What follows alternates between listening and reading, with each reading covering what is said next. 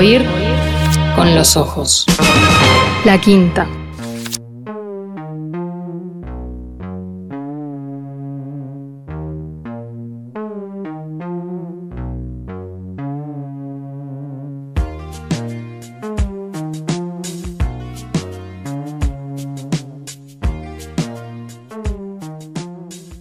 Muy buenos días, Luis. Eh, una alegría tenerte en, Oír con los Ojos esta mañana. Eh, nada, una alegría para mí también. Buenos días, ¿cómo estáis? Muy bien. Eh, ¿Dónde te encontramos ahora, Luis? Pues mira, ahora que es verano aquí en, España, yo vivo en Barcelona, la editorial es una editorial de Barcelona, y he salido un rato por la mañana temprano, y ahora que es mediodía aquí, estaba eh, volviendo a, casa, estoy saliendo de, la, saliendo de la playa cerca de Barcelona. Bueno, eh, Luis, em, ¿sos santiagués? ¿Se dice así? Santiagués o santiagueño, los dos, los dos, eh, no, los dos, los dos están bien dichos, sí, nací en Santiago de Compostela, de donde era mi, la familia de mi madre. Bien.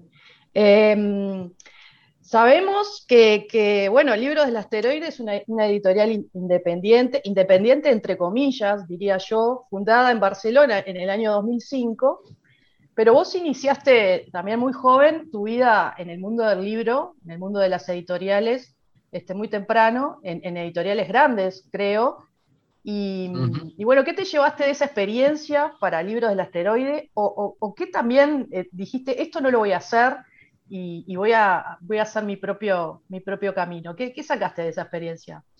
No, pues saqué muchas, digamos, yo creo que muchas cosas, sobre todo cosas buenas a la hora de, montar una, editorial más pequeña, pues aprendes determinadas maneras de trabajar y cuando montas algo un poco más pequeño, intentas que lo que haces lo hagas con la misma profesionalidad que lo hace una editorial, una editorial grande. Yo creo que lo, fundamental que me llevé fue eso, porque en realidad eh, el, origen de la editorial tiene más que ver no tanto con mi experiencia profesional previa, sino con cómo veía yo el mercado del, libro en aquel momento y cómo veía la lectura, que, es bastante como lo sigo viendo ahora. Yo creo que la lectura es un pasatiempo bastante caro, no tanto por el precio que cuestan los libros, sino sobre todo por el, por el, por el tiempo que le, que, le dedicamos a la lectura, ¿no? Si uno eh, se va al cine, al final al cine le dedica un par de horas, ¿no? Pero si uno decide eh, leer un libro, al libro le va a dedicar, eh, no sé, al menos 8, 9, 10 horas de su vida. Y entonces yo creo que, es caro en ese sentido, es caro en la inversión de tiempo que va a llevar el lector y por lo tanto el, el, lector, cualquier lector, lo único lo que debería hacer es leer solo libros buenos y nunca leer libros malos. Y la idea con la que nace la editorial es esa, la de publicar solo libros buenos, libros que merezca la pena, la pena leer, porque hay muy poco, tenemos muy poco tiempo en la vida para leer, por desgracia, y lo que hay que hacer es leer solo cosas buenas. Claro, bien, y, en ese sentido se nota que, bueno, que en, la editorial, este, bueno, buscan esos tesoros, que, eh, esas obras que ya no se, eh, o, que no estaban publicadas en español o que se encontraban descatalogadas. También hay algunas cosas este, contemporáneas, pero mm, ¿a dónde recurren para, encontrar esas, esas joyas descatalogadas? ¿Hay algo de investigador ahí, de revolver libros usados? No sé, me los imagino un poco en, libros del asteroide, me los imagino un poco como arqueólogos literarios. ¿Hay algo de eso? Sí, hay algo de eso. En el principio, sobre todo, ahora, como, como tú bien dices, ah, publicamos mitad y mitad. La mitad es literatura contemporánea, la mitad es literatura clásicos modernos, libros de la segunda mitad del, siglo XX que estaban descatalogados o no disponibles. Pero al principio, los primeros cuatro o cinco años, todo lo que hacíamos era eso, digamos, todos los libros eran rescates, libros que no se habían publicado antes, eh, etcétera. Yo cuando empecé la editorial tenía, tenía la idea de que lo que iba a ser sobre todo era una editorial de libros que estaban descatalogados y volverlos a poner en circulación. Pero lo que me di cuenta cuando empezamos hace 16 años con esa labor, que tienes toda la razón, que es una labor un poco arqueológica, que encontrábamos más libros interesantes que no se habían publicado nunca antes en español que libros que ya se habían publicado en español y que habían desaparecido del mercado.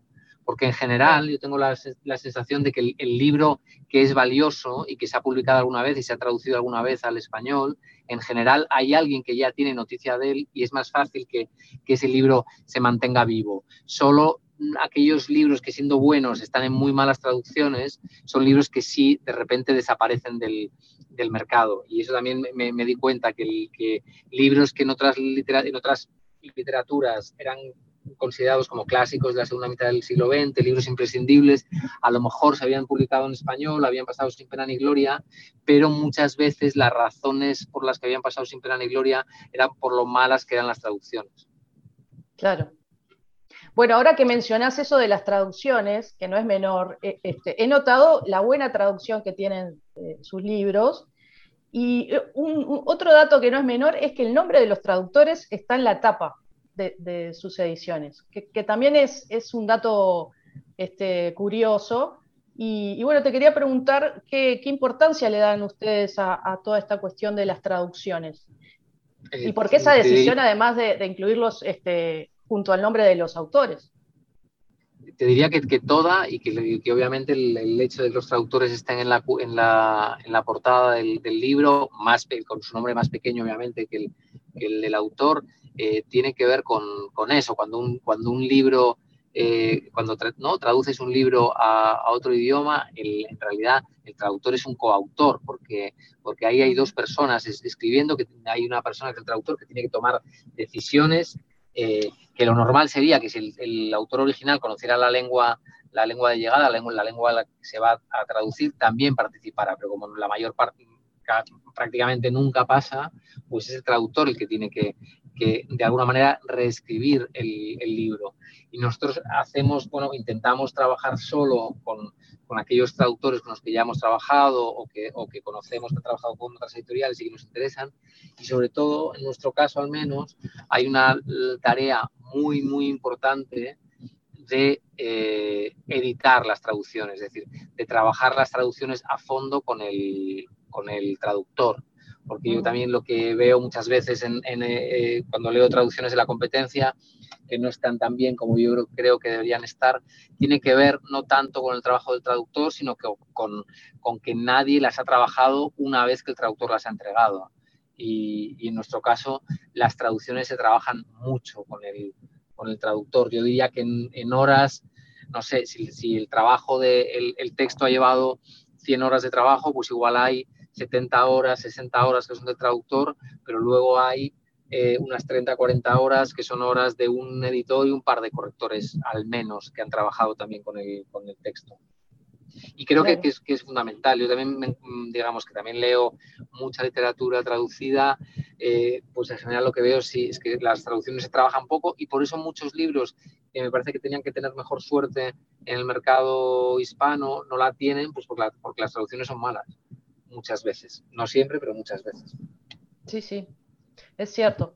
Otra, otra cosa importante de, la propuesta de, libros del asteroide es la, propuesta gráfica ¿no? de, los libros, que es este, inconfundible, ya es algo que eh, por lo menos acá ya, ya, se han integrado muy bien a, los estantes de las librerías, este, son, son un, tienen un diseño característico y muy lindo, muy cuidado. ¿Cómo fue ese proceso? También hay, como un interés este, importante en, tener esa identidad eh, visual y gráfica eh, y además el, tema del papel, un, buen papel. Este, ¿cómo, ¿Cómo llegaron a eso, Luis? Sí, la, idea de, digamos, de, tener un, de publicar libros bajo la misma, con la misma identidad gráfica es una cosa que no sucede en todos los mercados, ¿eh? porque, por ejemplo, en los mercados anglosajones, en Estados Unidos y en el Reino Unido, Irlanda también, los libros no se parecen entre sí si son libros de una misma editorial.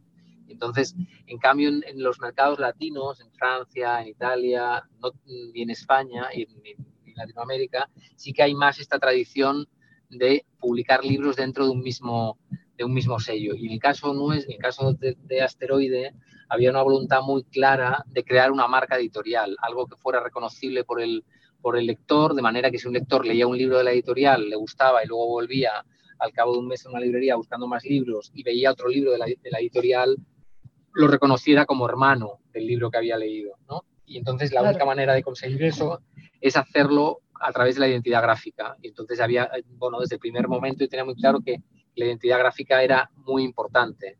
Y, trabajamos con un diseñador espectacular que, que, se llama Enrique Jardí, que nos ayudó en el diseño de la, de la, colección, que hizo las portadas durante, durante siete años de, todos los libros de la editorial y luego desde hace nueve, ocho, nueve, estamos trabajando con otro diseñador también espectacular, Jordi Duró, eh, porque Enrique Jardí, que era el diseñador original de la colección, se ha dedicado más a temas docentes y dejó un poco la, la práctica del diseño eh, la dejó un poco de lado, eh, pero trabajamos con Jordi Duro y lo trabajamos mucho, es decir, que, hay una eh, hay mucho trabajo, hay muchas horas también a la hora de encontrar la mejor cubierta posible, aquella que, puede, que pueda ser más atractiva y que pueda atraer más al, lector. De alguna manera, el, libro y el sector editorial es un sector en el que no hay dinero suficiente como para hacer publicidad, ¿no? O muy poco. Entonces, la manera de, llamar la atención tiene que ser con el propio objeto.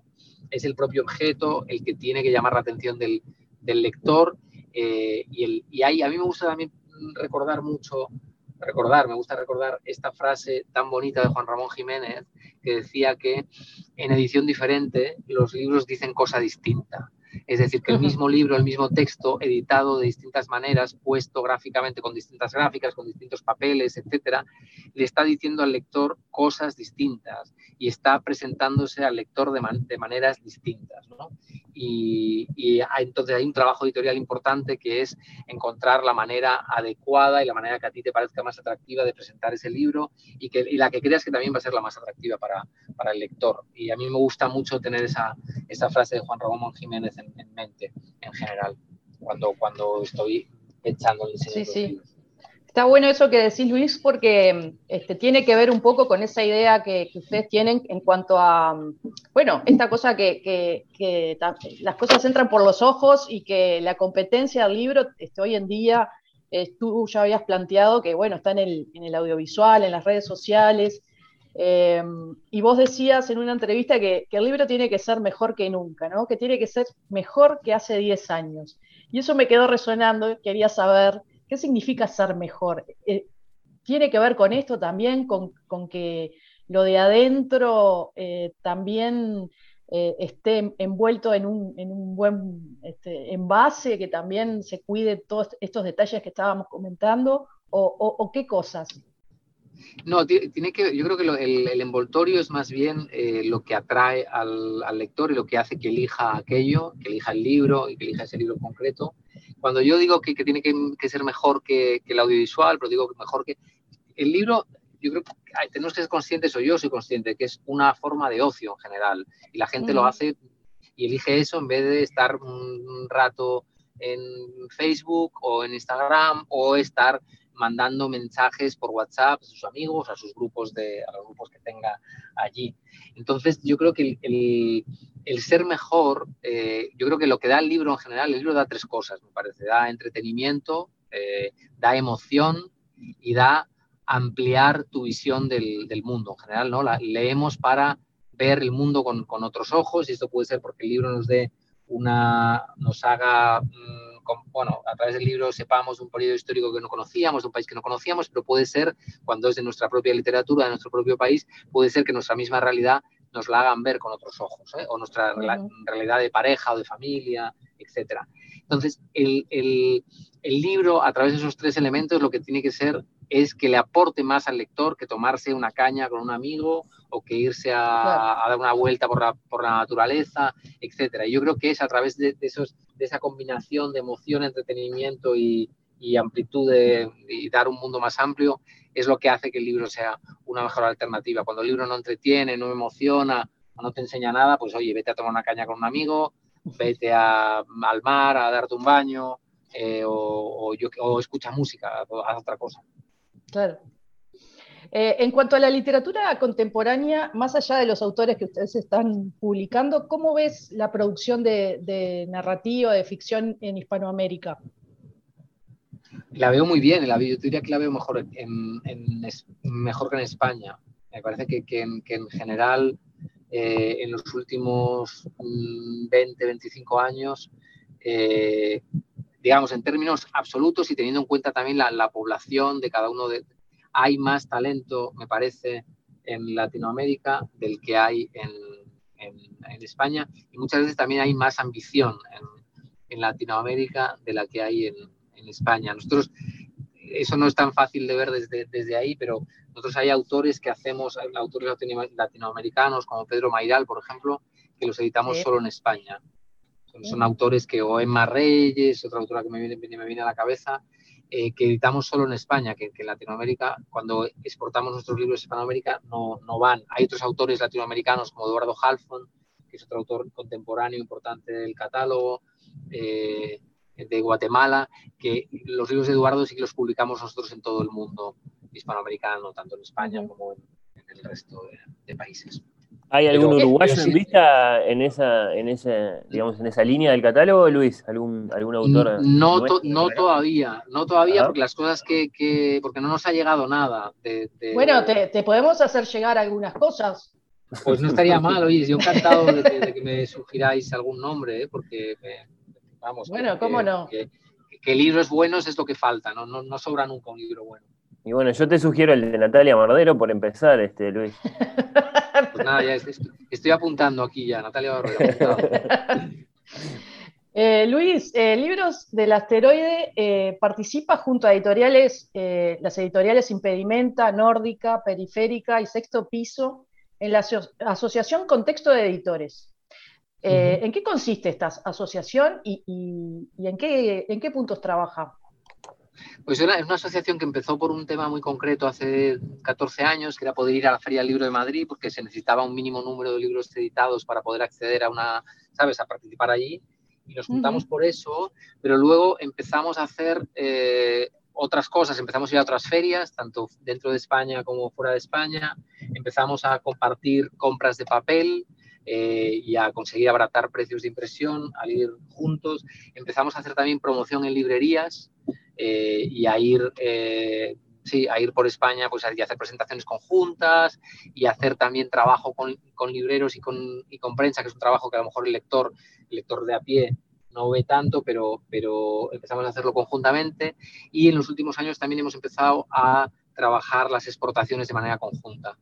Y compartimos exportador y, y, lo que intentamos también es en, en, en, algún país latinoamericano pues tenemos una persona de prensa por Argentina, eh, México, Colombia y Chile, que nos ayuda en la promoción de los libros en esos, en esos países. Es, en general una asociación que lo que comparte son más cosas de las que no se ven, que son muy importantes desde un punto de vista empresarial, que cosas que se ven. Digamos, de cara, de cara a los lectores, yo creo que la asociación no, es tan importante. Eh, son más importantes los sellos editoriales, pero de cara a los libreros, de cara, como os decía, a compras, o de cara a exportadores, seguramente sí que es más importante ahí. ¿Y cómo ha sido el crecimiento de la editorial fuera de España? Eh, se nota que hay como una expansión en los últimos años importante, pero ¿cómo, eh, cómo las, las vivido? La hemos vivido con, yo creo que es un proceso natural, lo, normal es, eh, bueno, lo normal yo creo que es que, que un sello intente alcanzar el máximo, su, su, máximo crecimiento primero en el mercado que tiene más cercano y trabajar ahí más. Y ahí mm, nosotros durante muchos años yo lo que también lo que veíamos dentro de la editorial era que cualquier esfuerzo que hacíamos eh, en España horas eh, tiempo etcétera nos mm, nos rentaba más y nos compensaba más y era mejor eh, teníamos más rendimiento todo ese esfuerzo si lo hacíamos en España. Pero es verdad que hace cuatro, cinco años me he empezado a dar cuenta de que no, que ya era el momento, que, en España ya los rendimientos eran un poco marginales y que era el momento de empezar a trabajar más en, la exportación de libros y en otros mercados. Y, en los últimos cinco años hemos venido haciendo mucho esfuerzo en, todo el mercado, bueno, en los distintos mercados hispanoamericanos, porque son muy distintos, cada país es en realidad un mercado. Y, ahora, y la idea es un poco continuar así, continuar haciendo más esfuerzos, eh, cada vez más esfuerzo fuera que dentro. Muy bien, eh, ya vamos a tener que ir terminando, Luis, y, hoy de mañana estaba leyendo el suplemento Babelia del diario El País con su recomendación clásica de libros de verano, y entre ellos estaba esta maravilla que, me compré hace unos días, eh, Hamnet de Maggie O'Farrell. Este, que, bueno, lo, empecé eh, anoche y ya estoy totalmente eh, atrapada. Eh, ¿Ustedes le, han dado a este libro mucha importancia en, la difusión, en las redes? Este, contame qué les entusiasmó de este, de este libro y esta autora que además no es el único libro que ustedes han, han publicado de ella.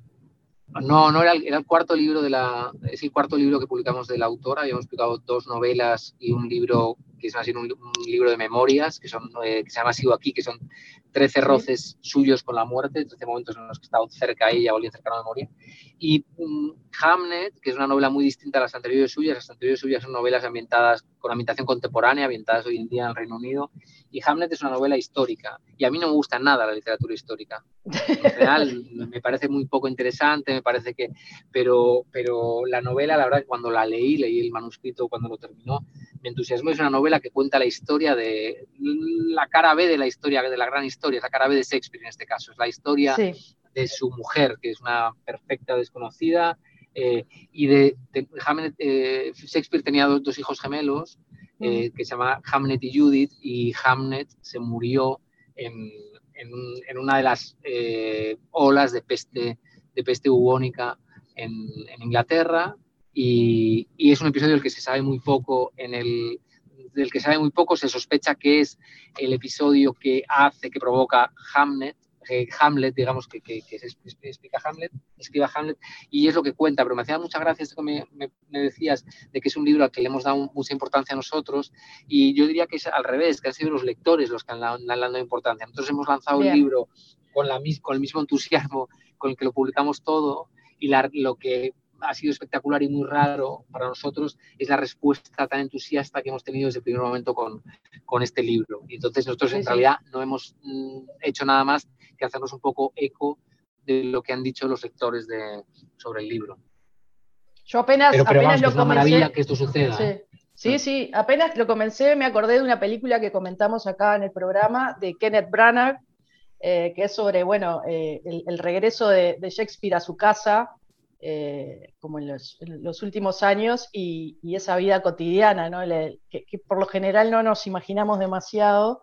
Este, y, sí, es, es, es este, impresionante la historia. Y, bueno, Maggie O'Farrell, eh, sin duda, es una, autora a, descubrir. Es irlandesa ella, ¿no? Es irlandesa, de, nació en Irlanda del Norte, irlandesa del norte, digamos. Y ahora, ahora vive desde que vive desde hace muchos años en, Inglaterra, primero en, Oxford, donde estudió, hizo su tesis, y luego ahora vive en, Edimburgo, donde tiene su familia. Pero es de origen, sí, de, nacimiento es irlandesa del norte.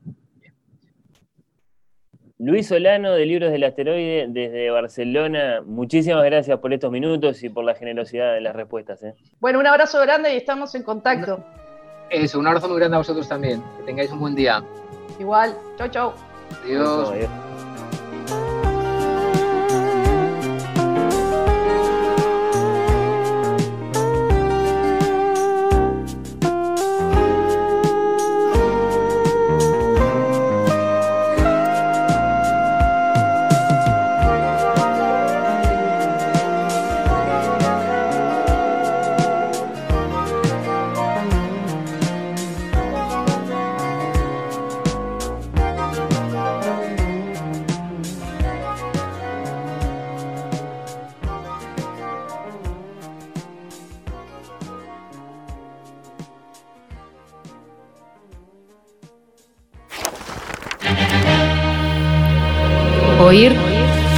Los ojos. La quinta.